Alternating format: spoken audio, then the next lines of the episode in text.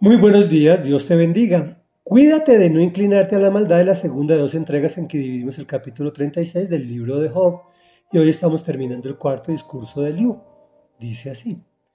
Pero tú te has ganado el juicio que merecen los impíos. El juicio y la justicia te tienen atrapado. Cuídate de no dejarte seducir por las riquezas. No te dejes desviar por el soborno. Tus grandes riquezas no podrán sostenerte ni tampoco todos tus esfuerzos. No ansíes que caiga la noche, cuando la gente es arrancada de, su sitio.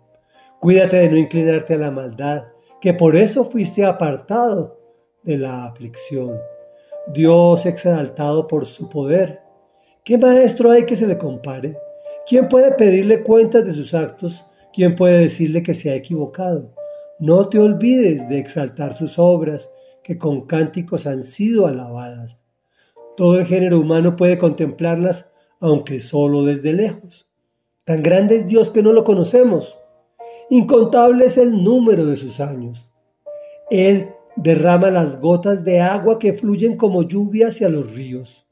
Las nubes derraman su lluvia, que cae a raudales sobre el género humano.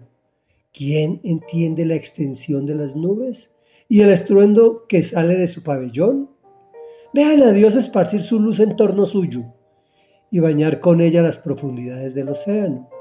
Dios gobierna a las naciones y les da comida en abundancia. Toma entre sus manos el relámpago y le ordena dar en el blanco. Su trueno anuncia la inminente tormenta y hasta el ganado presagia su llegada.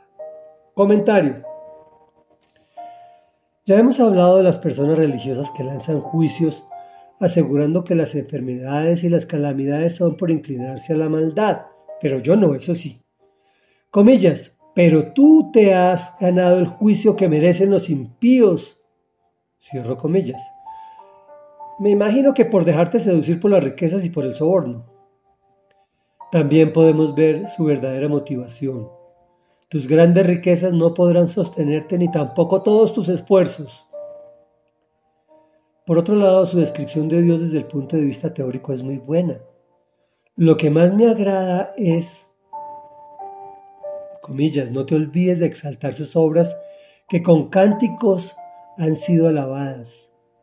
Debemos estar agradecidos diariamente con Él y exaltar todas sus obras, las obras de sus manos, la vida, el aire, la salud, la familia, el cónyuge, los hijos, los padres, los hermanos, los nietos, los bisnietos, en fin, toda nuestra familia.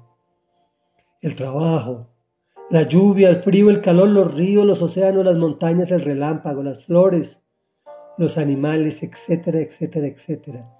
Es decir, toda su creación. Reflexión. Está comprobado por la ciencia médica que estar y ser agradecido te libra de muchas enfermedades y ayuda a la recuperación.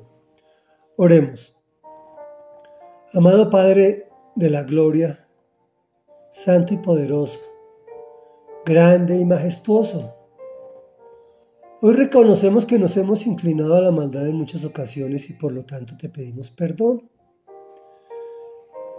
Gracias, gracias, gracias Señor por permitirnos disfrutar de cosas tan maravillosas como tu creación.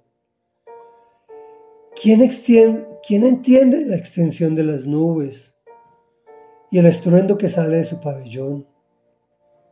La luz en torno tuyo y que con ella bañas nuestras vidas. El gobierno que das a las naciones y permite, Señor, nuestra injerencia equivocada en muchas ocasiones la comida que en abundancia pones en nuestras mesas. Gracias Señor porque hasta los animales entienden y te alaban Dios. Gracias Señor, gracias por todo lo que nos has dado, gracias por nuestras familias, gracias por nuestros cónyuges, nuestros hijos, nuestros padres, nuestros nietos, nuestros hermanos, nuestros bisnietos, nuestra familia extendida y nuestra familia celular. Gracias Señor Gracias, enséñanos a alabarte y a glorificarte, Padre de la Gloria, con cánticos y alabanzas. Te lo rogamos en el nombre de Jesús porque es nuestro culto racional. Amén y amén.